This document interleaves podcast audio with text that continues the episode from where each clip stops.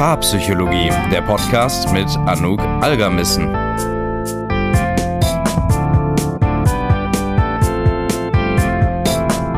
Herzlich willkommen zu einer neuen Paarpsychologie-Podcast-Folge. Kennst du dieses Phänomen, dass du dich nach einem stressigen Tag endlich mal entspannen möchtest und du sitzt vielleicht auch wirklich schon da, du hast deine Tasse Tee, deinen Kaffee, äh, das Badewasser eingelassen, alles ist perfekt und dann rattern diese To-Dos in deinem Kopf einfach weiter.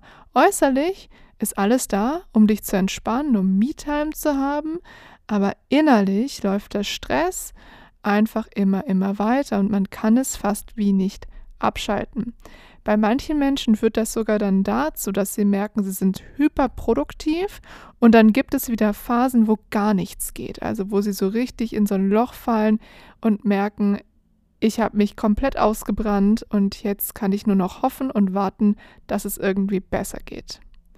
Und das Problem ist jetzt, dass dieser Stress und dieses ständige To-Dos und Grübeln und Nachdenken und Weitermachen und noch produktiver, nein, das schadet nicht nur unserer mentalen und auch körperlichen Gesundheit, sondern es hat natürlich auch Auswirkungen auf unsere Beziehungen.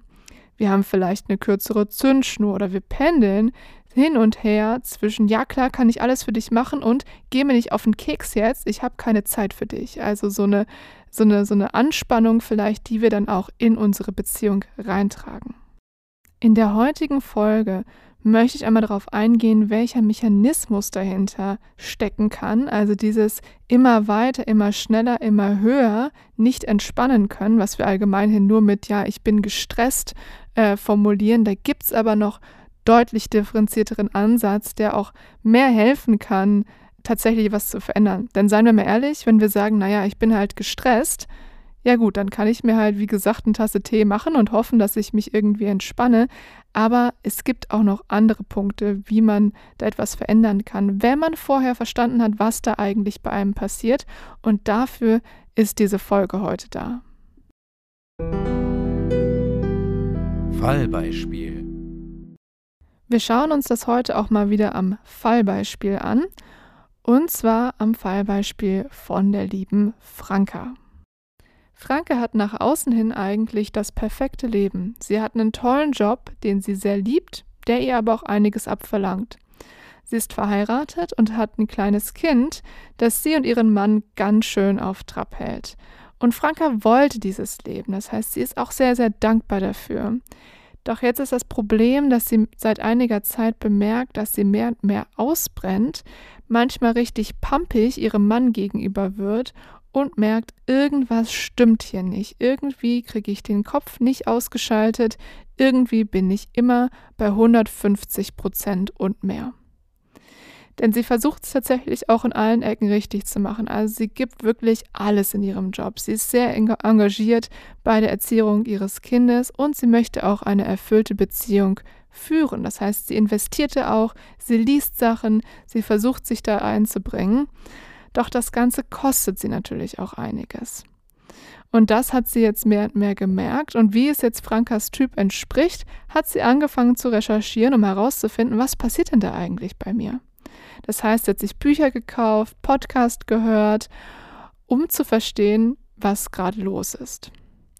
Mehr Zeit für mich hat sie so als ihr Stichwort irgendwie rausgefunden und sich zweimal dick unterstrichen. Denn ihr ist aufgefallen, wie sehr sie sich verausgabt und dass sie sehr, sehr viele Sachen für andere macht, aber relativ wenig für sich selbst.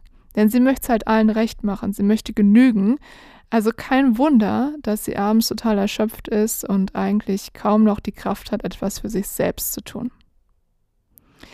Franka setzt ihren Plan dann auch wirklich in die Tat um und macht es sich zur Aufgabe, mehr Me-Time zu haben, also Zeit für sich selbst. Das hat sie mit ihrem Mann besprochen, der sagt, jo, alles klar, verstehe ich. Und in dieser Zeit, da will Franka Kraft tranken, auf sich achten und einfach die Dinge aufholen, die sie halt vorher gemerkt hat, die ihr so ein bisschen abhanden gekommen sind. Es kostet sie einiges an Überwindung, diese Zeit dann für sich auch wirklich durchzusetzen. Und sie hat dann total überrascht festgestellt, dass sie ein schlechtes Gewissen hat und am liebsten eigentlich sofort aufspringen und wieder etwas tun würde. Das heißt, sie hat sich eigentlich die Zeit genommen, um runterzukommen, aber als sie dann da war, wollte sie das eigentlich gar nicht mehr und hat irgendwie gemerkt, dass ihr Kopf nicht aufgehört hat zu arbeiten und sie eben auch gemerkt hat, Mist, ich habe das Gefühl, dass das, was ich jetzt gerade tue, gar nicht gut ist, vielleicht sogar egoistisch und sie ist einfach innerlich überhaupt nicht zur Ruhe gekommen. Sie hat dabei jetzt also gemerkt, dass dieser Drang, ihre Mitmenschen glücklich zu machen, etwas für andere zu machen und auch dieser Drang, generell irgendwas zu machen und einfach immer in Bewegung zu sein, deutlich tiefer in ihr verankert ist, als sie vorher gedacht hätte. Doch was passiert da jetzt eigentlich genau bei Franka? Also was sehen wir denn daran? Wir sehen, dass Franka einen sehr starken inneren Antreiber hat.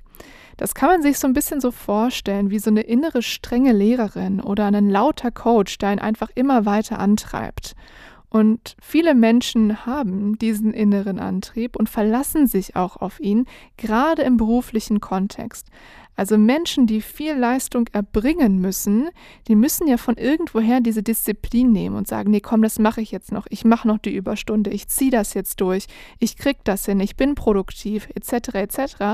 Und das kommt ja, man hört es schon, nicht aus einer Entspannung und hoppala, da habe ich jetzt mal, sondern eben aus einem inneren Antrieb. Und diesen, den kann man wachsen lassen und nähren, indem man sagt, das ist gut, ich verlasse mich da drauf, der bringt mich durch, der bringt mir auch Erfolge und deshalb mache ich mehr davon oder eben nicht. Und bei Franke ist es jetzt so, dass dieser innere Antrieb sehr ausgeprägt ist und jetzt aber halt auch noch in alle ihre Lebensbereiche eingedrungen ist. Das heißt, sie ist nicht nur sehr diszipliniert und angetrieben, äh, leistungsorientiert in ihrem Job, sondern auch im Privaten, in ihrem, bei ihren Hobbys, bei der Familie und das zieht sich so ein bisschen so durch. Und das sorgt jetzt halt dafür, dass wie bei dem Coach, der seine Spieler vom Spielfeldrand irgendwie zu immer größeren Leistungen antreibt, dass die halt irgendwann nicht mehr können und sagen, Coach, das wird hier gerade zu viel. Und der springende Punkt ist, sie sagt das halt eben nicht zu sich selbst. Sie merkt einfach nur, dass sie leer läuft und dass es einfach gerade total überfordernd ist, all diese Sachen im Kopf zu haben und ständig diese Leistung erbringen zu müssen. Halt doch vielleicht jetzt gerade mal ganz kurz inne und horch mal in dich hinein, ob du diesen inneren Antrieb, so eine strenge Lehrerin, so einen lauten Coach oder wie auch immer das vielleicht für dich aussehen mag, in dir auch spürst. Also so ein Anteil, der halt dich fordert, der sagt, let's go und noch mehr und komm, das machst du noch schnell und jetzt geht's weiter und den merkst du halt gerade, wenn es ruhiger wird. Also wenn zum Beispiel der Abend kommt oder du in der Bahn sitzt und eigentlich nichts zu tun hast, werden dann deine Gedanken auch ganz ruhig und die ziehen einfach so voran oder kommen dann, ploppt dann so nach und nach auf, oh, das kann ich noch machen, das kann ich noch machen, hier geht es noch weiter, daran muss ich noch denken, das jetzt aber auch noch und hier und dort und überhaupt. Daran merkst du das. Du merkst das an so einer Zackigkeit, an so einer inneren Stimme, die halt ganz schön Druck macht, auch bekommt, was sie will. Also sie, du hast wahrscheinlich auch große Erfolge dann vielleicht dadurch.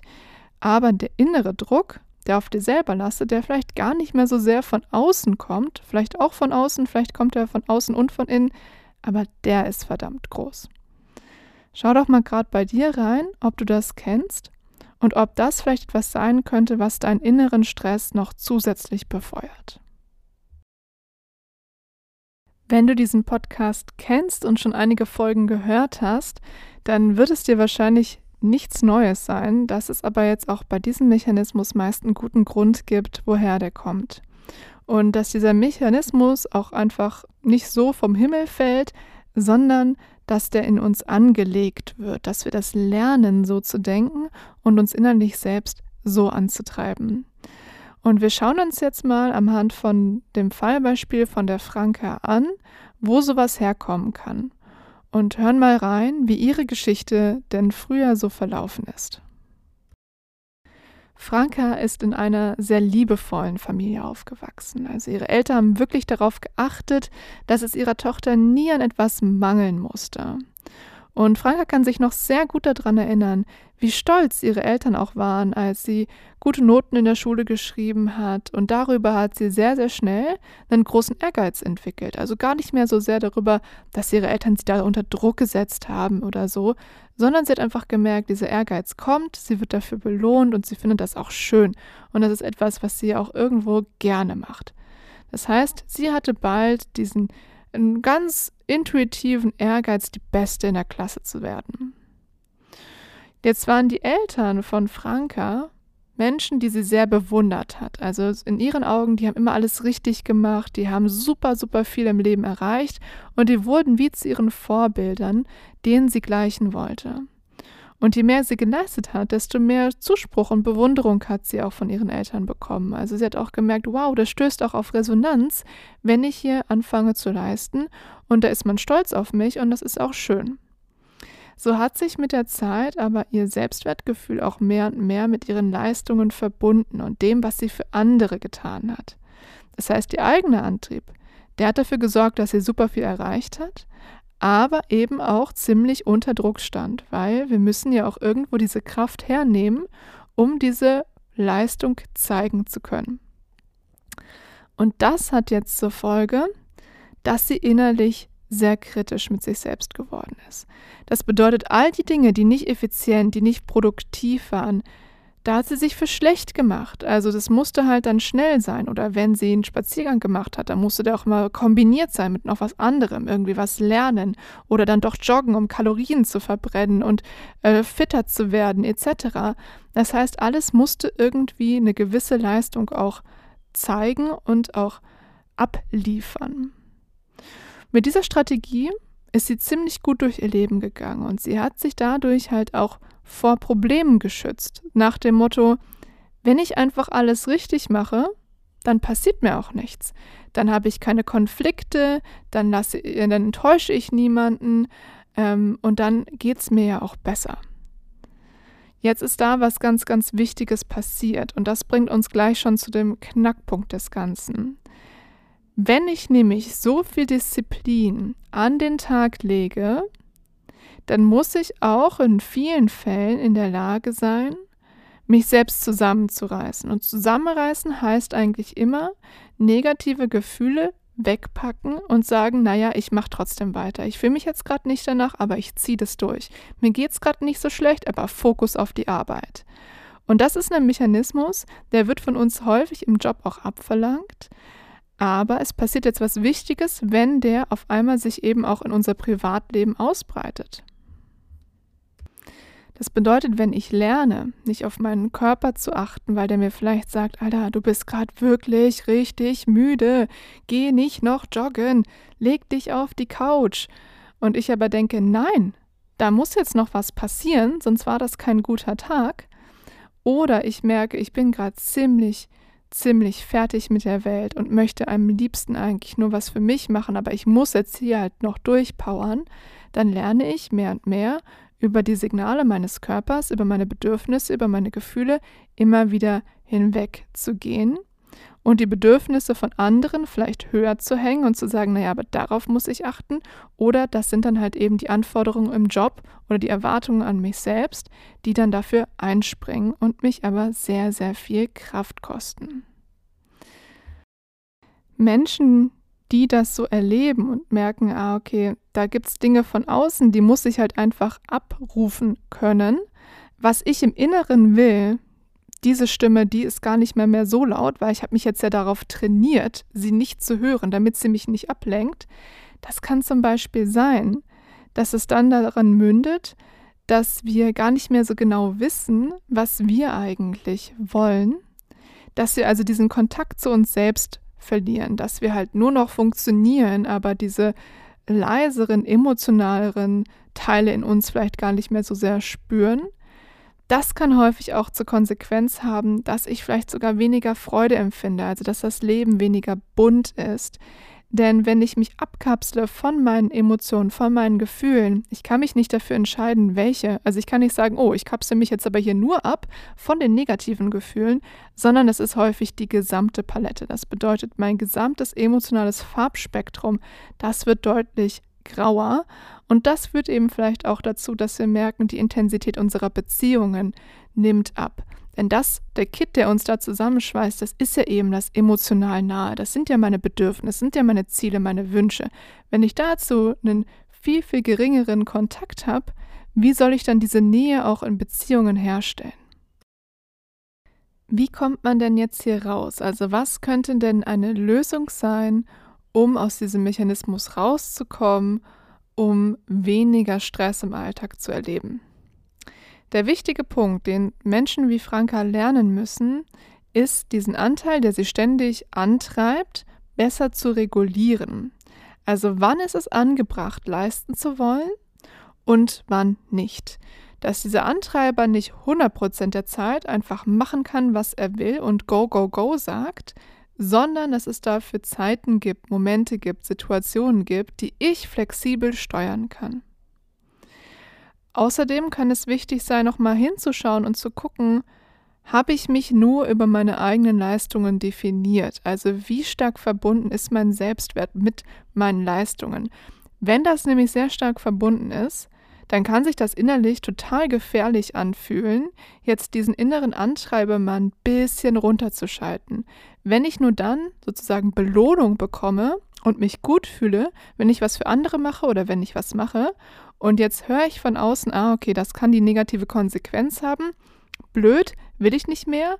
Dann muss ich das ja runterregulieren. Aber dann bleibt ja das aus, was mich so gut fühlen lässt oder das, was mich ausmacht. Dann haben wir da zum Beispiel auch ein Thema, das wir uns anschauen müssten, im besten Falle in einem therapeutischen Setting. Wenn dich das Thema Selbstwert interessiert, dann hör dir doch nochmal Folge Nummer 16 des Paarpsychologie Podcasts an. Da gehe ich darauf nochmal mehr ein und auch näher ins Detail.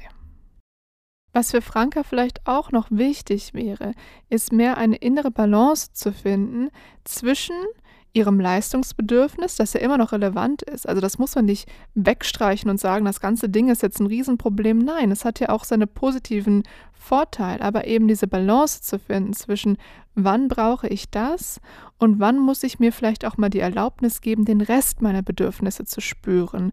Also auch mal schwach in Anführungsstrichen sein zu dürfen oder unperfekt und mich so ein bisschen mehr mit meinen Gefühlen zu verbinden und etwas mehr Abstand zu meinen eigenen Ansprüchen und Erwartungen mir selbst gegenüber zu finden. Das kann man zum Beispiel dadurch üben, dass man es schafft, wieder mehr mitfühlend mit sich selbst zu sein. Also zu merken, wow, das tut mir gerade wirklich nicht gut.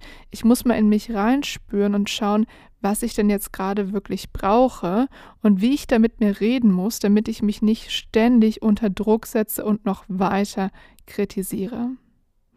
Das bedeutet, so kann Franka Stückchen für Stückchen lernen, ihren inneren Antreiber mehr zu regulieren und ihm nicht ständig 100% der Kontrolle zu überlassen. Und das ist natürlich keine einfache Aufgabe. Ähm, dieser Mechanismus, der ist sehr alt, ne? den hat sie jetzt seit vielen, vielen Jahren trainiert und weiter trainiert und gesagt, mehr davon, mehr davon, weil er ja natürlich sie auch zu Erfolgen gebracht hat. Und jetzt braucht es halt ebenso viel Übung und Zeit, um da einfach ein Gegenelement wiederherzustellen, das das Ding ausbalanciert und eben einen tieferen Kontakt zu ihren eigenen Bedürfnissen herzustellen. Wenn du jetzt bemerkt hast, dass du das gerne machen würdest, weil diese Dinge treffen auf dich zu und du merkst, du selbst leidest darunter, deine mentale Gesundheit leidet darunter, vielleicht in Beziehungen auch, und du möchtest mit mir zusammen daran gerne arbeiten und Unterstützung in diesem Prozess haben, dann schreib mir sehr, sehr gerne eine E-Mail an kontakt.paartherapiebonn.com oder ruf mich an unter 0176 859 14612. Mehr zu meiner Arbeit findest du im Übrigen auch ähm, auf der Website www.paartherapiebonn.com. Ich biete Sitzungen in Bonn an, aber auch online. Da kannst du alles nochmal nachlesen, findest du auch nochmal in der Beschreibung dieses Podcasts. Wenn dir diese Folge jetzt gefallen hat, dann würde ich mich wahnsinnig über eine 5-Sterne-Bewertung freuen. Das bedeutet mir total viel und das ist eine schöne Wertschätzung meiner Arbeit. Und dann wünsche ich dir noch einen wunderschönen Tag und wir hören uns nächste Woche wieder. Bis dahin alles Gute.